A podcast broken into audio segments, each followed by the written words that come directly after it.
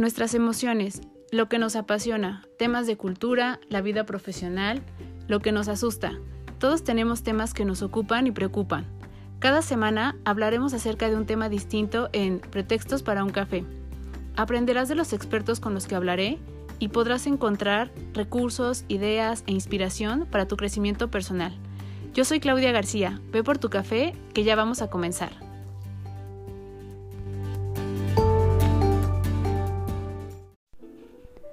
Hola a todos, bienvenidos a un episodio más de Pretextos para un café. Muchas gracias por estar nuevamente aquí eh, con su café, con su bebida favorita, nuevamente eligiendo este podcast para tener mayor información acerca de temas que son de importancia, que nos pueden ayudar a nuestra vida del día a día, a nuestra vida profesional, a nuestra vida personal, a poder reflexionar y poder gestionar tanto nuestras emociones como nuestras acciones y como nuestro actuar hacia los demás. Pues el día de hoy tenemos un invitado muy muy especial. Es un invitado que eh, pues precisamente para nosotros eh, ha sido un invitado que hemos esperado y que por alguna razón no se daba totalmente eh, el que coincidiéramos con los horarios y con los días, por algo será. Y justo el día que se, que se dio esta coincidencia, pues creo que fue perfecta. Yo siempre creo que aún a la distancia y aún entre un medio eh, digital, se percibe y se puede, eh, nos podemos dar cuenta de esta conexión, ¿no? Y esta conexión que yo pude sentir y percibir con Nacho Barraquer, quien es speaker, es formador, es coach, es mentor en felicidad organizacional. Nos va a contar eh, todas las eh, aristas, todas las perspectivas, todas las ideas y todo el panorama que él tiene con respecto a las organizaciones, con respecto a cómo han ido cambiando de acuerdo al tipo de generación que vamos siendo y qué es lo que se va necesitando y qué es lo que hay que ir dejando de lado poco a poco. Hubo una pregunta que fue con la que yo comencé, que Nacho es conocido como el jefe con G. Y esta, esta eh, pregunta de por qué es conocido como el jefe con G, la vamos a dejar abierta para que ustedes justo la puedan eh, eh, ver la puedan eh, conocer una vez que comience el podcast y que se den cuenta de cómo también esta parte de encontrar nuestro propósito, de gestionar esta parte de felicidad, de darnos cuenta que esto es lo que queremos hacer, esta es nuestra misión, cómo queremos llegar a ella, cómo no darnos por vencidos, también nacen de circunstancias en las que a veces no estamos preparados, en las que a veces creemos que no vamos a lograrlo y sin embargo se vuelven oportunidades muy importantes que nos pueden cambiar totalmente la vida.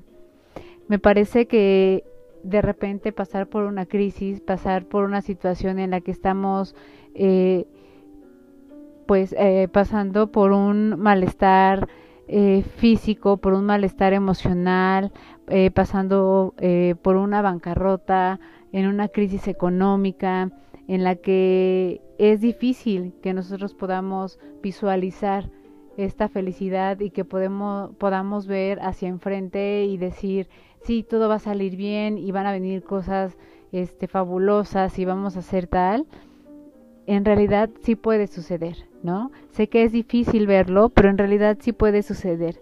Después de este tipo de situaciones podemos justo eh, perseguir este objetivo que tiene que ser nuestra felicidad. Aun cuando estemos viviendo estas situaciones, si elegimos la felicidad como nuestra meta, iremos tras ella y entonces armaremos todo este conjunto justo de estrategias, de acciones, de rodearnos de personas que nos ayuden a que esto se dé, a que esto se fomente y podremos llegar a ello. Y de todo esto nos va a hablar Nacho. Vamos a aprenderle a Nacho no solo esta parte eh, profesional y de cómo llegó a esta sabiduría, sino también vamos a aprenderle eh, lo que es ser un ser humano que no tiene tapujos en decir eh, lo que ha vivido, que no tiene tapujos en decir lo que piensa, un ser humano que nos deja ver qué es lo que hay detrás de todo este pensamiento, no solo a manera profesional, sino a manera humana, que es la parte que, como siempre decimos, nos interesa y que nos da mucho más eh, información y da mucho más inspiración a quienes estamos escuchando y a quienes estamos siguiendo este podcast. Nacho ha construido en su camino objetivos que han sido eh, definitivamente objetivos y metas no, no o nada fácil, pero que ha llegado a un buen término, ha llegado a buen puerto y siempre, como dice él, haciendo empresas felices para que estas empresas felices den resultados felices. Entonces, llevémoslo esto también a nuestra vida. Hagamos también de nuestros días días felices, momentos felices, para que tengamos una vida feliz. Que, creo que de esto se trata la vida. Entonces, ahora que estamos justo en estos últimos días, es nuestra última semana del 2021, pongámonos estos objetivos. Si tenemos algunos que ya hemos trabajado, que dentro de estos nuestro objetivo esté el ser felices y pase lo que pase, no nos cambiemos y no dejemos que este objetivo se caiga. Busquemos la manera de llegar a esta meta y cuando lleguemos a esta meta, no dejemos que ahí pare. Sigamos más adelante y más adelante y sintamos esta satisfacción de justo haber creado esta felicidad para nosotros mismos. No podemos dar felicidad a los demás si nosotros no la tenemos. Entonces, busquemos nuestra felicidad, busquemos nuestro sentido de libertad, busquemos nuestra originalidad, busquemos nuestro ser. Y de todo esto nos va a enseñar Nacho, que va a ser una conversación bastante enriquecedora, ya lo verán.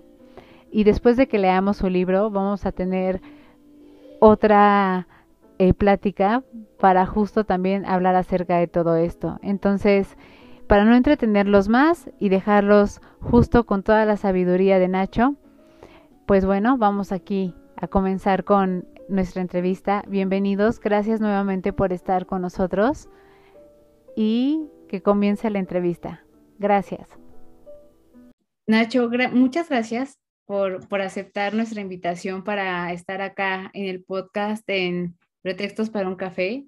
La verdad es que para nosotros eh, es muy importante que no cualquier persona esté, esté dentro de, de, este podcast, sino gente que sí genera valor, ¿no? Personas que, que nosotros cuando leemos su trayectoria y demás, eh, pues eh, nosotros mismos los admiramos, nosotros mismos decimos, híjole, ¿no? Este, debió de haber pasado por momentos complicados, este, como, como yo siempre digo, siempre vemos la parte padre, pero también hay momentos en los que este, parece que, que queremos tirar la toalla y de esos también se aprende, ¿no? Entonces, todo, todo eso y el no caer y el no dejarse vencer, este, es lo que nos hace seguir adelante y lo que nos hace tener justo esta parte de, de llegar a, a, tener éxito y que la gente pues te reconozca, ¿no? Que, que en los grupos te reconozcan, que te recomienden, que tengan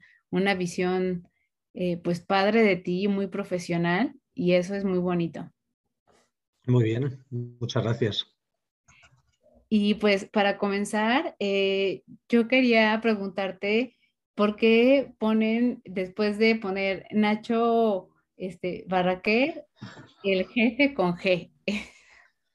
¿Por qué? Bueno, el jefe con G viene de gestor de felicidad, ¿vale? Es GE de gestor, FE de felicidad.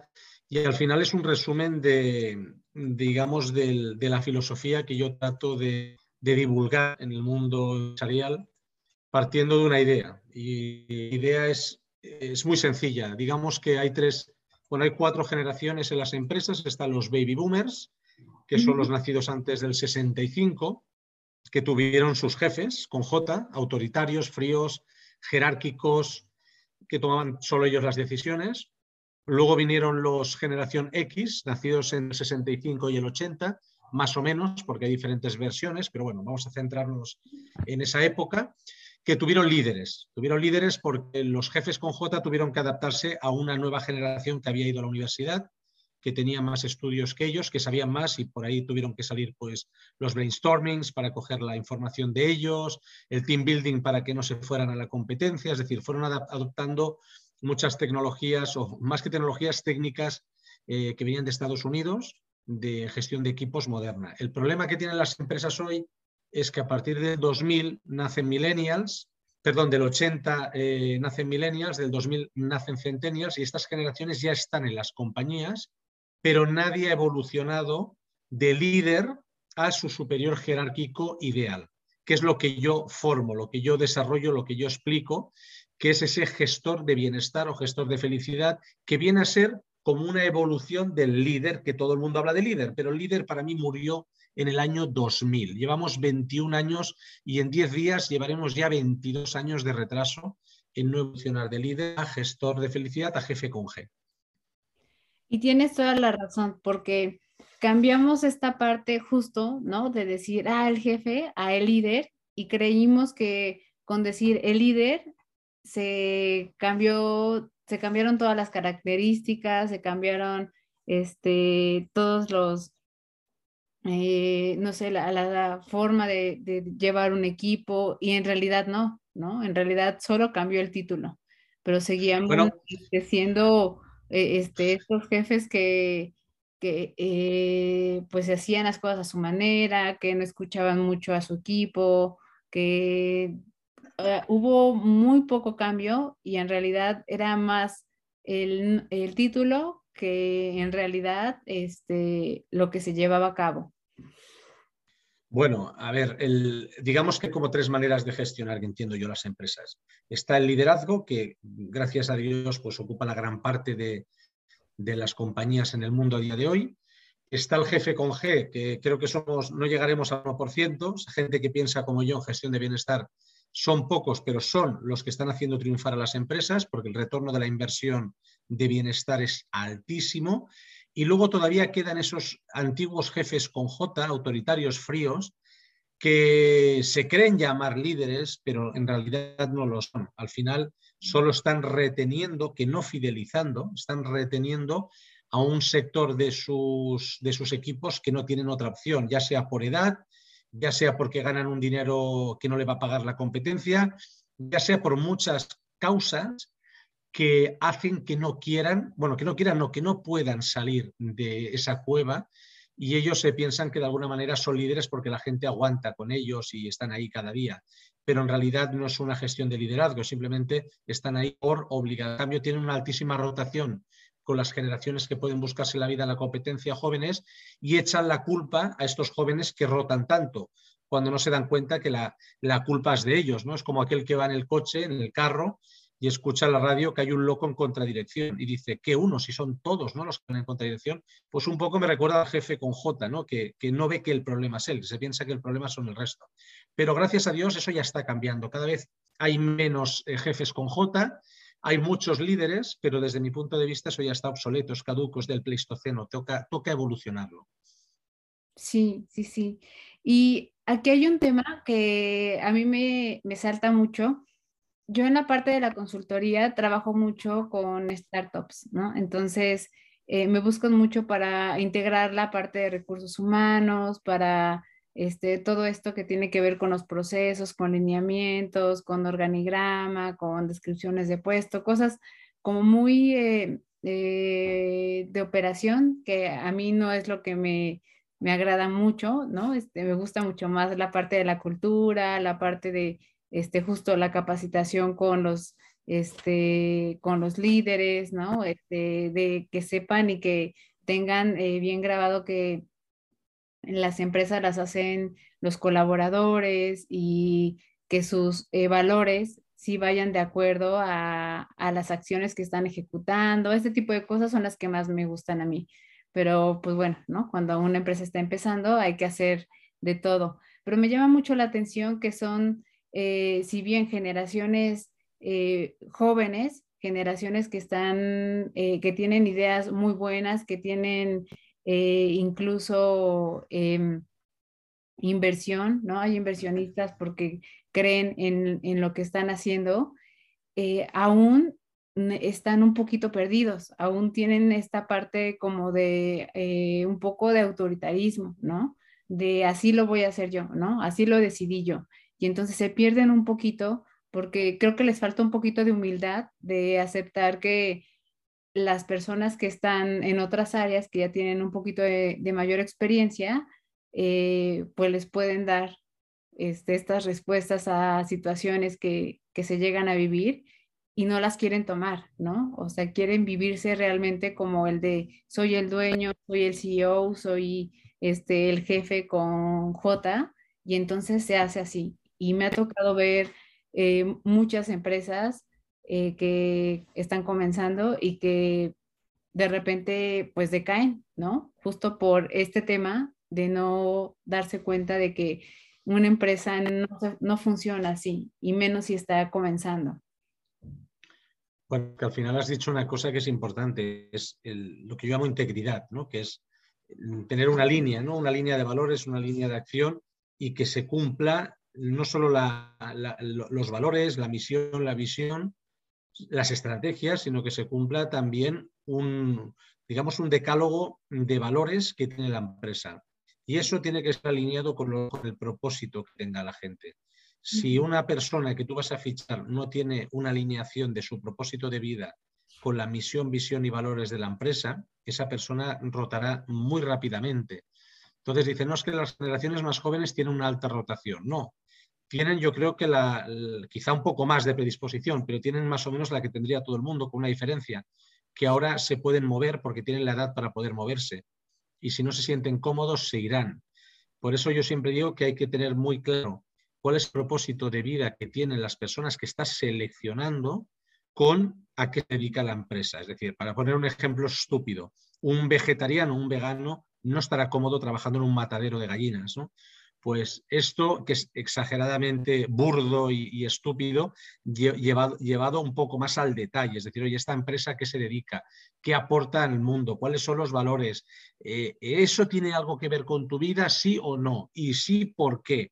Y si tú logras casar eso, es mejor fichar a esas personas que fichar por el currículum, porque al final el currículum es, para mí un despropósito de titulitis, unos, unas carreras eh, que estudian para profesiones que van a desaparecer de 10 a 15 años, además unos títulos sacados en base a un sistema educativo de la memorización y la repetición, con lo cual no aporta nada, simplemente a la que te olvidas eso ha pasado, se aprende con la experiencia, trabajando con la práctica, con el talento y con la actitud. Eso es lo que tienes que fichar. Y que luego el propósito de vida de esta gente tenga algo que ver con lo que tú estás haciendo en la compañía. Ese es el truco para que retengas, que no me gusta la palabra, fidelices a las nuevas generaciones en las compañías. Sí, sí, totalmente de acuerdo. Yo creo que eh, incluso en una plática yo mencionaba y decía, eh, nuestros papás fueron generaciones que a lo mejor no tuvieron la oportunidad de terminar una carrera o hacer una maestría o hacer una especialidad. Y sin embargo, pues bueno, tenían un trabajo, ¿no? Estaban en una, este, en una empresa en donde fueron aprendiendo, en donde este, fueron adquiriendo estas habilidades. Y yo creo que en algún momento esto va a regresar, porque esto, esta parte del título les ha dado, por lo menos acá en México, eh, los títulos eh, les dan a la gente no quiero, es que no encuentro otra palabra, pero les da un poco de soberbia, ¿no? El, de llegar y decir, ah, yo tengo una maestría en el IPADE. Entonces, cuando estás en acción y cuando estamos haciendo un proyecto y cuando estamos tal, no encuentran una solución. Y entonces es cuando te das cuenta y dices, pues bueno, este, el título del IPADE está padre, pero no estamos solucionando el problema, ¿no?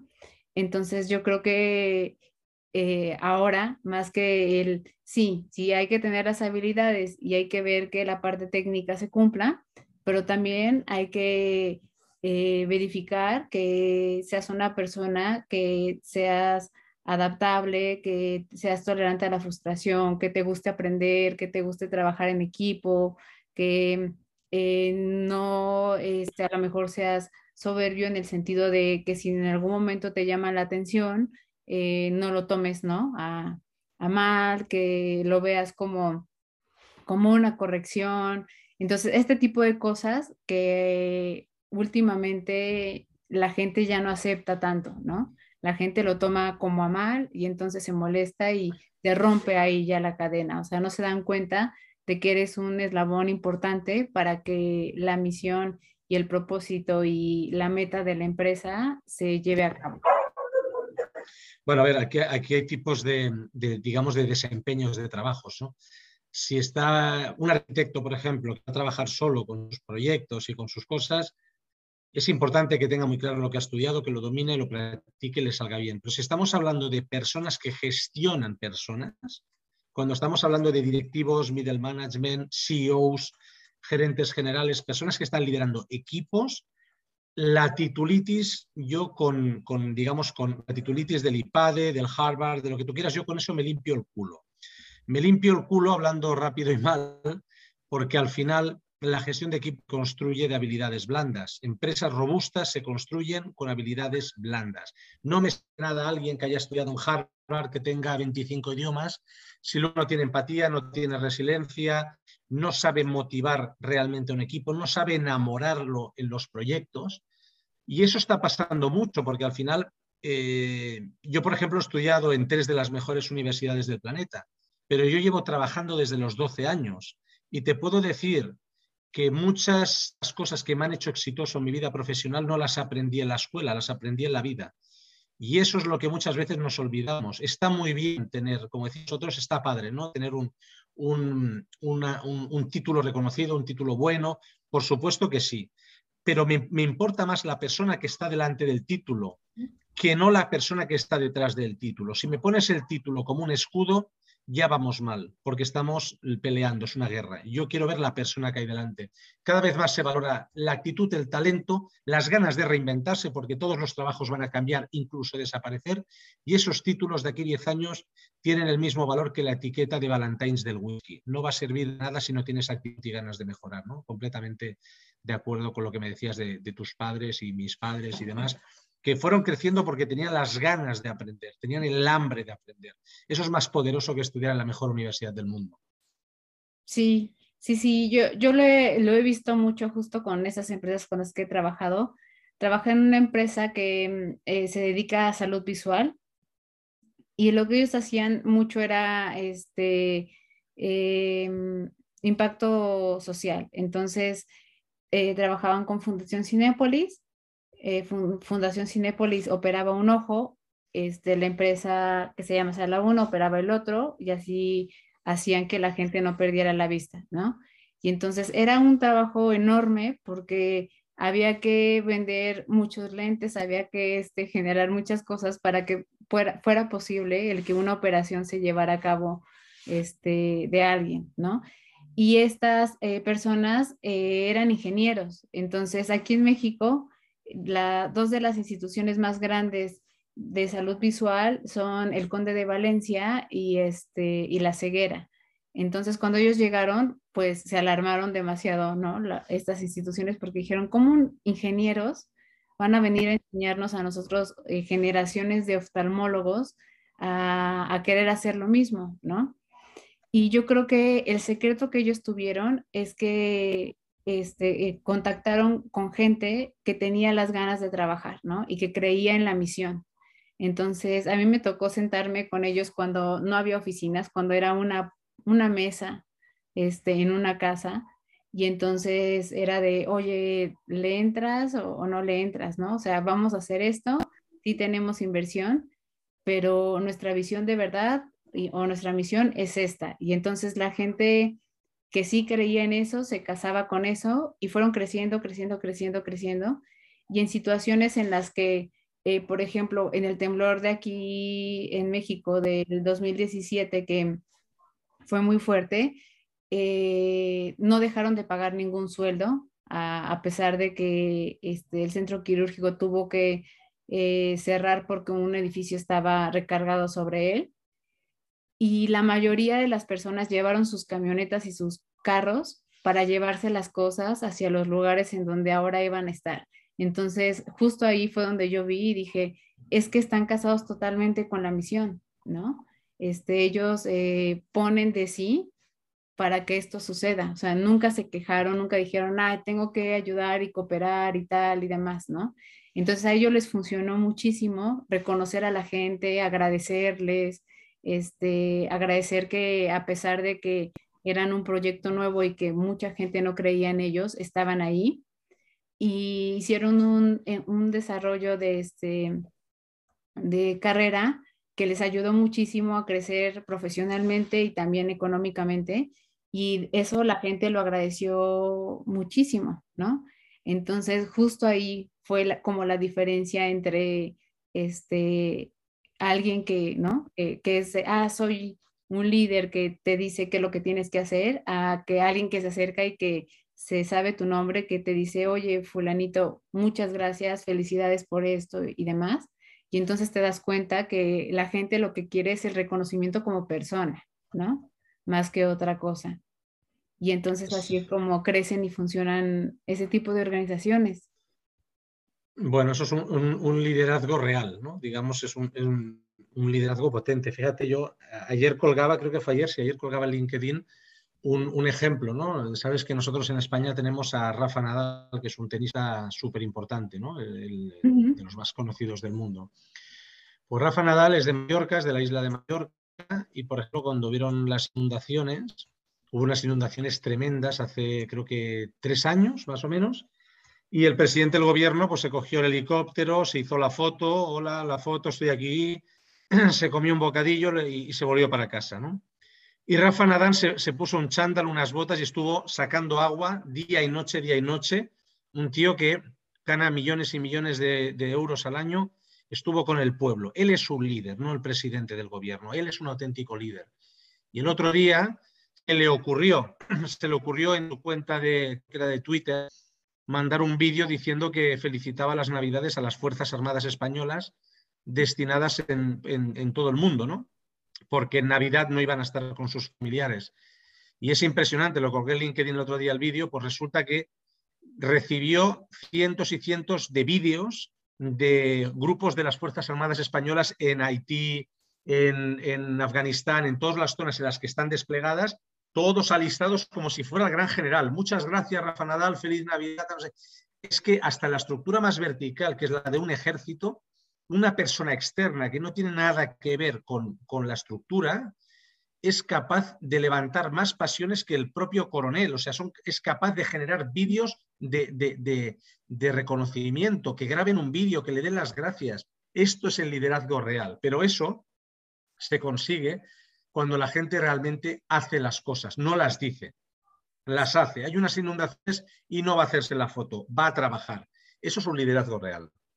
Sí, totalmente. Y fíjate qué bonito. Yo no, no sabía esa historia y este, y Está colgada en mi LinkedIn, si quieres verla. La colgué ayer en mi perfil de LinkedIn. La, la, voy a ver. Yo sí soy mucho como de, me mueven ese tipo de cosas, porque sí creo en ellas, ¿no? Yo sí creo en, en las personas y creo que, que habemos muchas que más que ver malas noticias, más que otra cosa, hay muchas este, noticias y hay muchas situaciones en las que la gente de verdad eh, sí pone de sí, ¿no? O sea, sí se muestra, sí se, sí se deja ver, sí se quita a lo mejor un poquito para darle a alguien más, ¿no?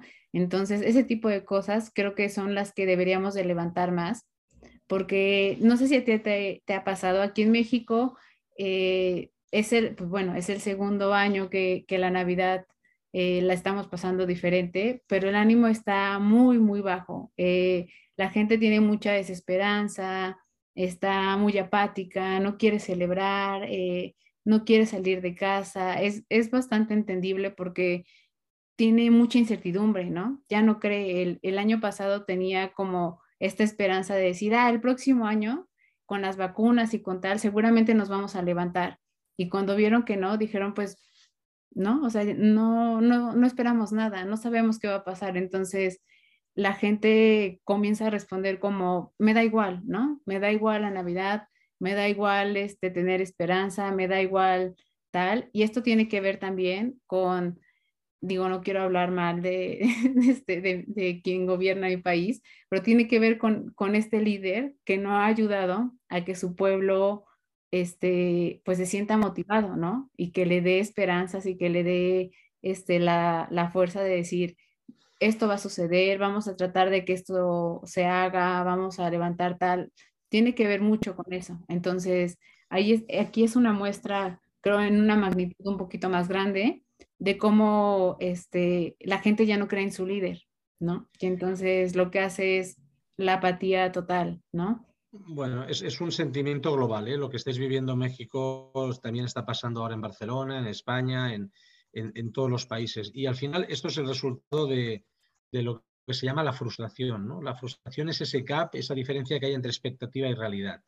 Pues cuando llega el COVID la primera vez, la gente piensa que esto, bueno, primero se asusta mucho, luego entienden que hay una cuarentena, luego la gente piensa que esto va a durar dos meses y luego ya estará, y bueno, qué pesadilla, saldremos. Y, y, comienza el desastre de la gestión de todos los países, de tu presidente seguro, el mío y de todos los, de todos los países, porque nadie estaba acostumbrado a una situación así. El tema es que han pasado años y en dos años no han sido capaces de rearmar un sistema sanitario como Dios manda, unos respiradores, una cadena real de vacunas, vacunar al tercer mundo para que no muten eh, el, el, virus. Es decir, hay...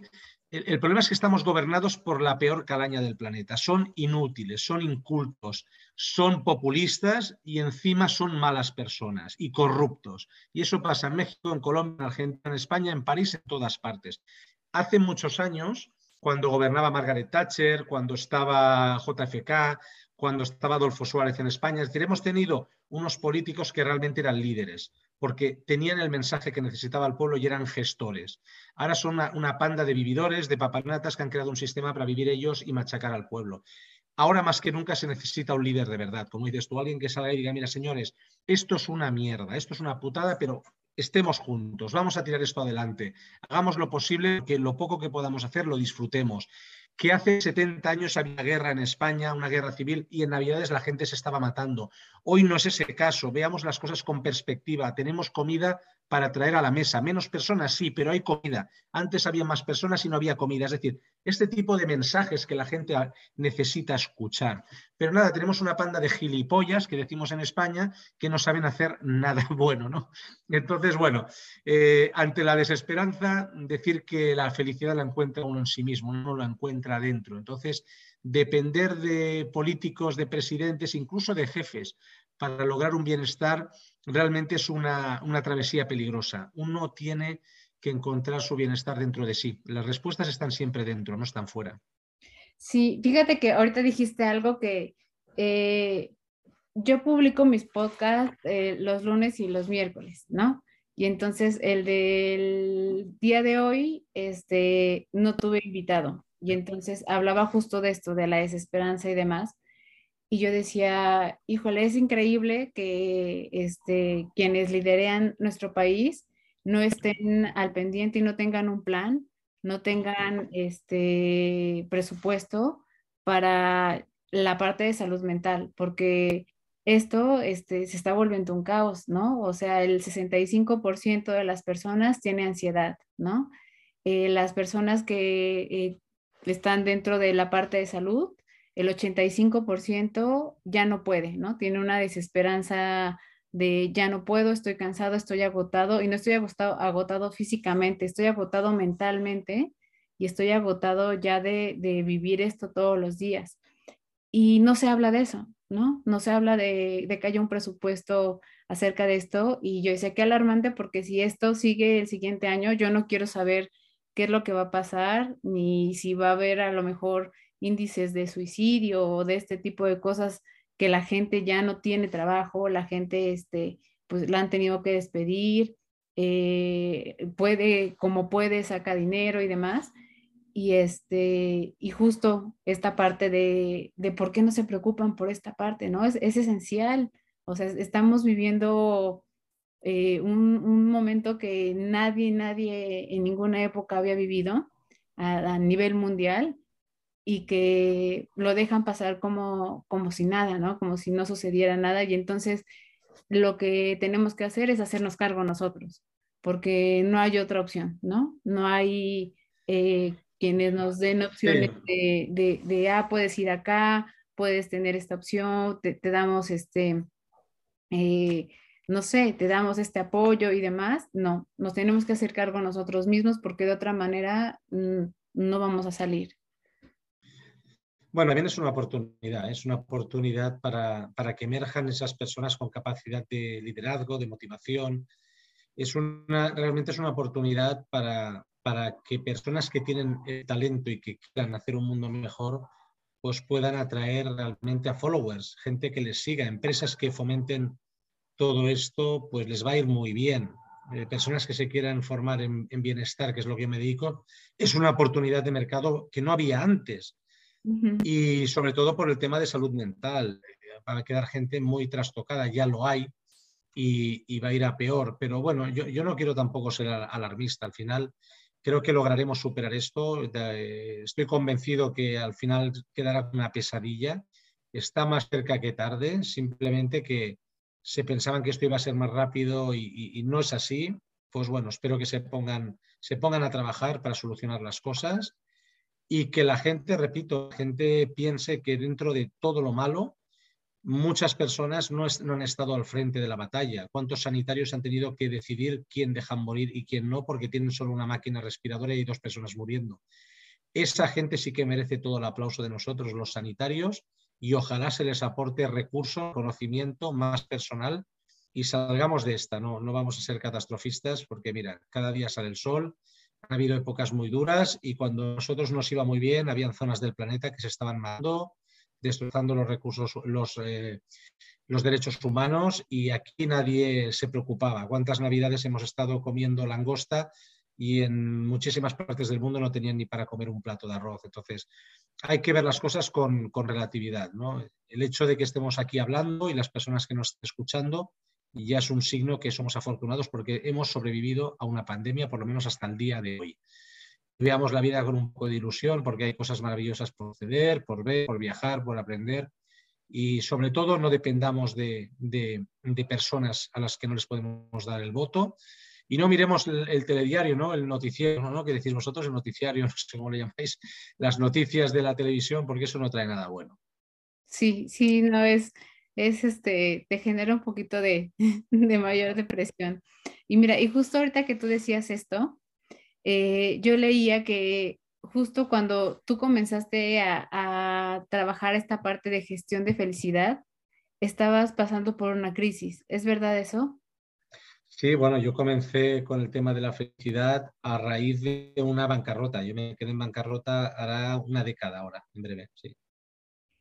Y mira, este justo, digo, tomo este ejemplo porque creo que es, es muy buen ejemplo para decir, eh, pues no, no todo lo que, lo malo que nos pueda llegar a pasar o las situaciones que no son las más factibles, este, te tienen que dejar algo malo, ¿no?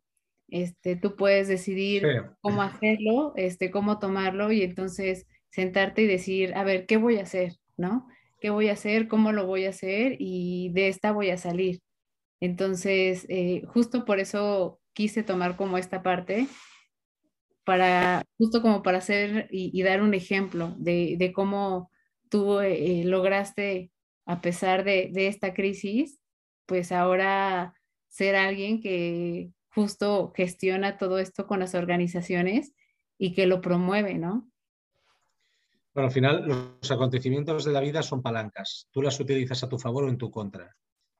Y yo esa circunstancia me sirvió claramente para, para tomar, tomar ciertas decisiones, ¿no? que, que, que, quería centrarme en la felicidad, en la felicidad organizacional.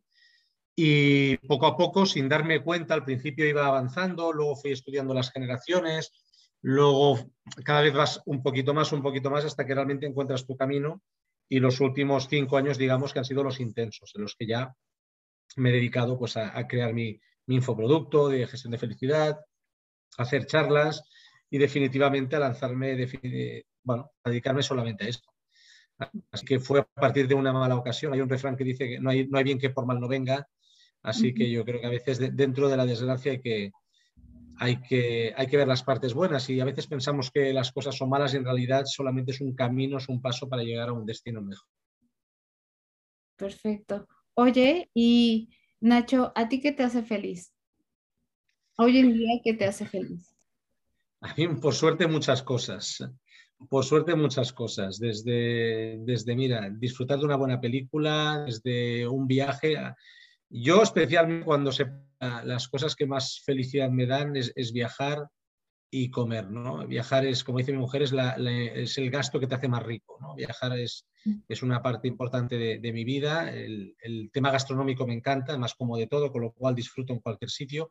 Creo que la felicidad tiene mucho que ver con la cultura, ¿no? Cuanto, cuanto más culto eres, más disfrutas, porque sabes disfrutar de una buena ópera, que no es mi caso, ¿eh? Diablo, no soy el tío más culto del mundo, pero eh, sí que invito a que la gente avance en cultura porque saber de música disfrutas más, de arquitectura cuando viajas puedes ver si esto es románico, es gótico, si sabes de animales, de plantas, ir a un bosque, pues tienes mil cosas para las que disfrutar que si no sabes nada solo estás pensando en a ver por dónde voy a salir, entonces, creo que hay que fomentar la cultura. La cultura es una base de, felicidad absoluta.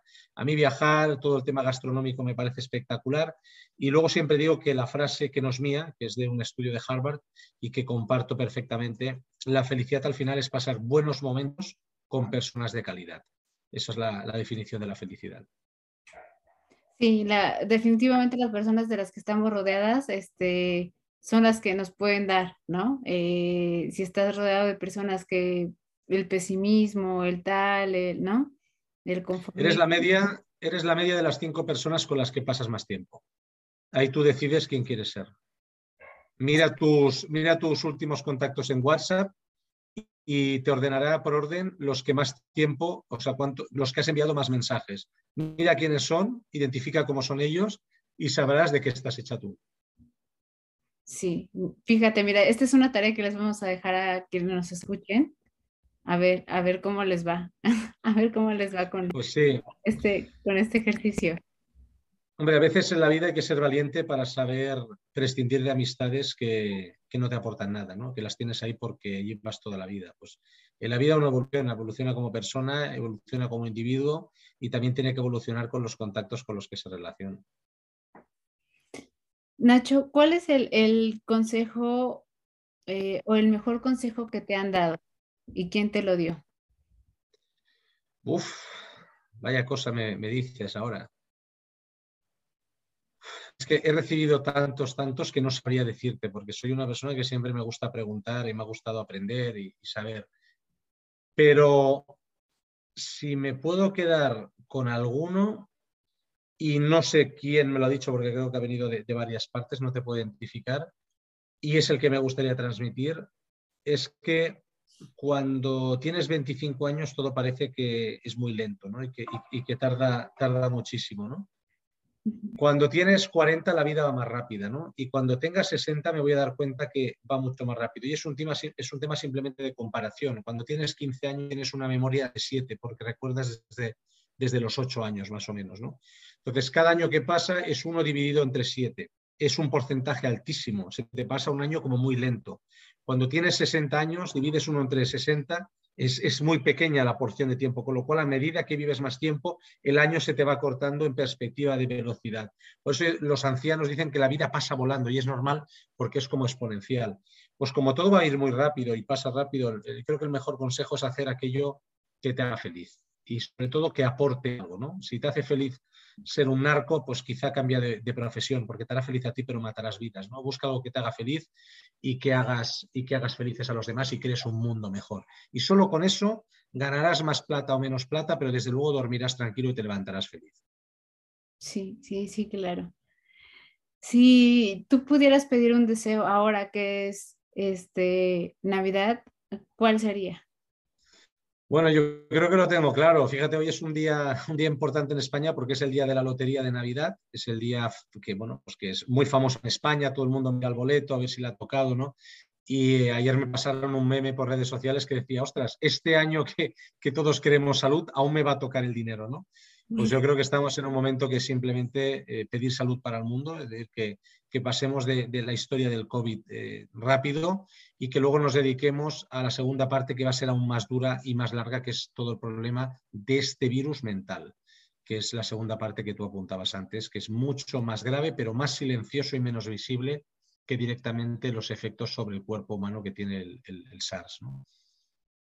Perfecto. Oye, yo sé que, que, estás muy apurado porque sé que traes este, sonó por ahí algo y son como las alarmitas de, de sigue otra, no, no. Este, otra reunión, pero te voy a hacer dos preguntas muy rápidas y ya para que te pueda... Este, Tranquila, lo que necesites, lo que necesites. Este, una es, eh... ay, se me fue, por estar... Bueno, pasa la segunda, entonces. ya, ya, me acordé. Una es, este, si pudieras recomendarnos un libro, ¿qué libro nos recomendarías y por qué?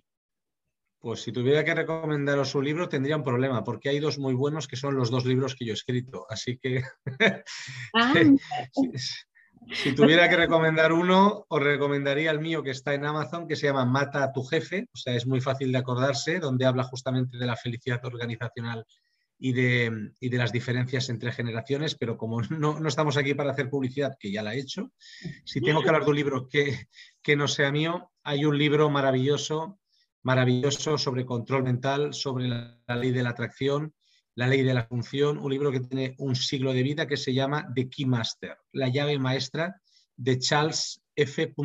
Hanel, H-A-N-N-E-L un libro que me cambió por completo la vida y que nadie conoce porque no, no está conocido y para el que no lo sepa es una base sobre la que se fundó la película del secreto, que fue una americanada que digo yo, un bestseller, una americanada, pero la base científica viene de un libro de control mental llamado The Keymaster, una obra de arte, la llave maestra.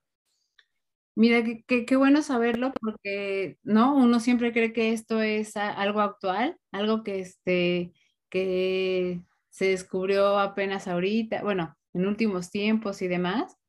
Y a, aquí seguro viene mucho más la base y mucho mejor explicado que si lo viéramos este, en una película viendo este, correr por todos lados a Tom Hanks. Y este, no, no, es, es una locura, es una locura ese libro. Es un libro además científico espectacular.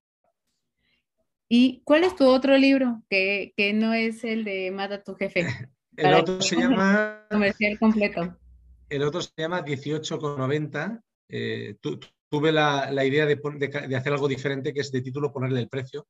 18,90, tu vida ideal tiene un precio, que habla de mi método Itineris, que es un método donde explico cómo pasé de la abundancia a la ruina y de la ruina otra vez a la abundancia, con un método de vida, un método de retos, de metas, y que ya muchísimas personas lo han implementado. Aquí en España ha tenido muchos alumnos y les ha cambiado por completo la vida a todos. Es el método Itineris, que está registrado por mí, es un, una metodología propia para cambiar tu vida uh, y conseguir la vida de tus sueños.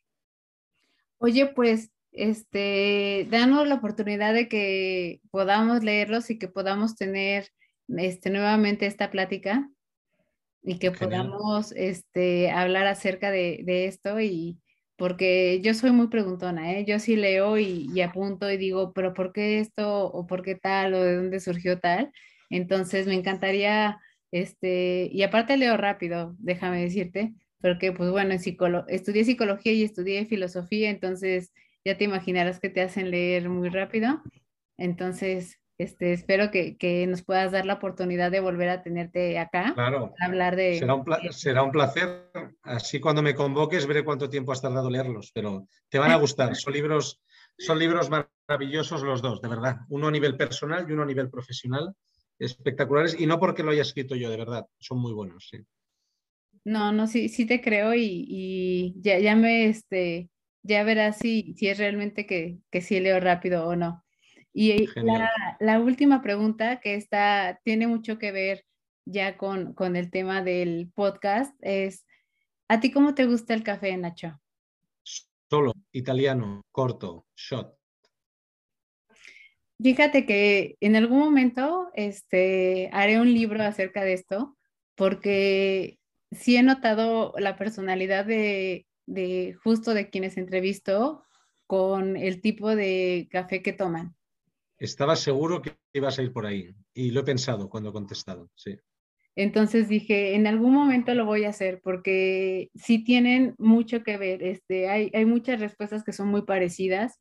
Este, la gente que es un poquito más como de, ay, la gente, y un poquito, ya sabes, más, más así, no, no tan directa, no tan este, eh, al grano y demás. Eh, son mucho de capuchino, endulzado, con tal, así, ¿no? Entonces, algún día, algún día haré un libro acerca de esto porque sí, es, es bastante interesante cómo, cómo este, el café también tiene mucho que ver con, con cómo somos. Pues avísame que me lo leeré con mucho gusto. Y este, ya, ya te lo haré llegar y a todos ustedes que, que, me, que me han estado este, ayudando en esto, pues se los haré llegar. Y de verdad, yo te agradezco mucho, Nacho, el que te hayas dado la oportunidad, porque yo sé que a lo mejor en un inicio, este, tal vez dijiste, ¿quién es esta este, persona? ¿Quién es esta mujer que hace? ¿No? Eh, porque, yo atiendo, yo, no, no, yo atiendo a todo el mundo, o sea, ni, pregunto, de verdad. Más bien agradezco que, que, me queráis preguntar, o sea, que para mí es un, un honor y un privilegio. Y mira, me, me da muchísimo gusto porque comenzamos justo con, ¿no? con, la parte de, tu formación y de lo que has hecho profesionalmente. Y justo quería llegar a este punto en el que nos has dejado ver a, esta persona, a, Nacho, este, desde una este, eh, perspectiva más humana. Este, yo me quedo muy satisfecha. Este, me da mucho gusto cuando este, me explicas algo y te veo sonreír porque quiere decir que es genuino lo que me estás diciendo. Y entonces digo, la gente no, no lo ve, pero este, ahorita lo está sabiendo y, de verdad me da mucho gusto poder tener contacto con personas como tú. Te felicito porque creo que personas como tú se necesitan en todos lados y poder tener contacto y poder, eh, aunque sea una hora, platicar con alguien que te pueda aportar de esta manera es valiosísimo. Y de verdad, yo este, espero que podamos tener eh, una segunda charla. Este, Cuando quieras. Este espacio está abierto para lo que tú quieras y para lo que tú necesites. Y de verdad cuenta con, con, con este espacio y yo espero que sigamos en contacto. Te deseo de verdad de muy felices fiestas, este, que la pases muy bien con tu familia, mucho más éxito, mucha prosperidad, este, mucha abundancia, mucha salud y que sea un año muy fructífero para ti y para tu familia. Igualmente, muchísimas gracias y ha sido un placer. Igualmente, el placer es de este lado y muchísimas gracias por darte el tiempo. Te mandamos un abrazo desde acá, desde México, y que, que esto se repita. Muchísimas gracias, Nacho. Cuando queráis, muchísimas gracias a todos vosotros. Adiós. Gracias, bye. Te dejo.